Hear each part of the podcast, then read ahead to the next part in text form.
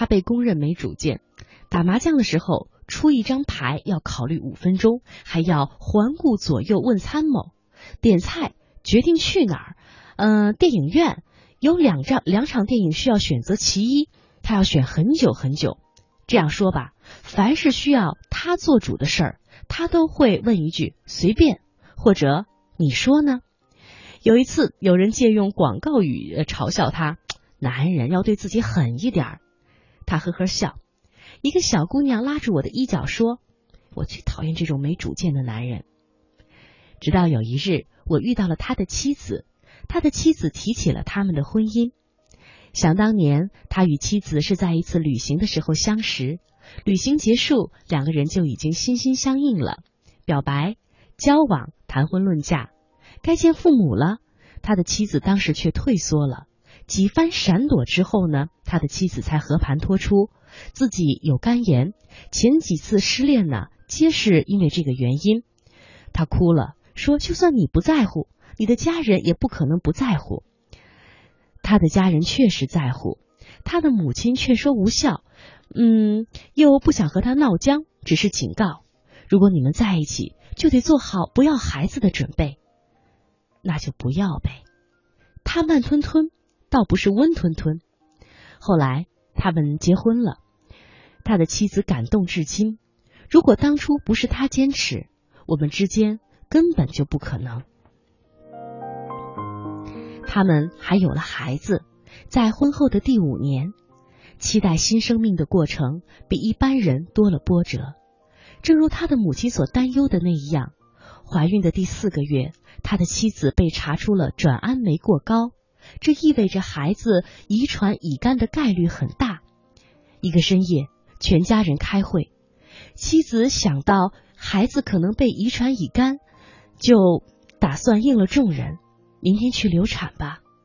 可是他一再的说：“等等，再等等，也许情况有变化，要给孩子一个机会。”就如同在婚姻的问题上，所有的人的反对都无效。他带着呃自己的妻子寻医求药，再检查的时候，指标真的下降了。几个月之后，孩子出生，一年之后，孩子体检合格，他才被认为是对的。他发短信给家人，好高兴，宝宝终于被确认是健康的。他的妻子当时有一些后怕，如果没有他，儿子的小命都保不住了。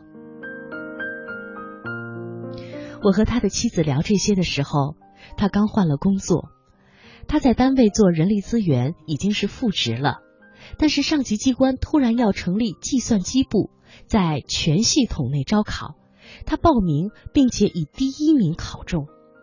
我知道他原来是计算机专业毕业的，当初择业的时候没有对口的单位和部门，我就问，但是现在这么多年了。为什么要放弃已有的资历和基础呢？他的妻子这样说：这么多年了，他仍然在订阅计算机方面的期刊，时刻在关注着行内的动态。他说：钱多钱少无所谓，最重要的是不至于让手太生。他是真的喜欢计算机，现在这个机会，他等了很久。我认识他超过二十年，我非常习惯听他说，都行，随便，你说呢？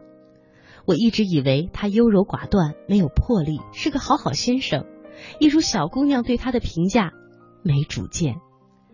告别他的妻子之后，我想了许多，太多的人，大事没主意，小事不凑合，越是琐事。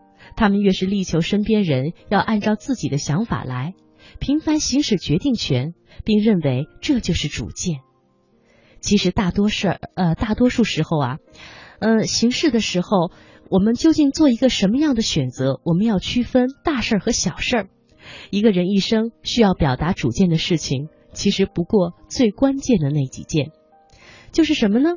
和什么样的人一起生活？从事什么样的工作？明白自己喜欢什么，想得到什么，需要维护什么，而决定一个人一生是否幸福的，也不过是这几件事儿吧。在我们快要分开的时候，我记得他的妻子说，他是一个特别有主见的男人，他坚持的事自有他的道理，谁反对也没有用。那个有主见的男人，让他的妻子提及他时，对所有未知的、未来的、将要共度的生活充满希望，并且是那么的笃定。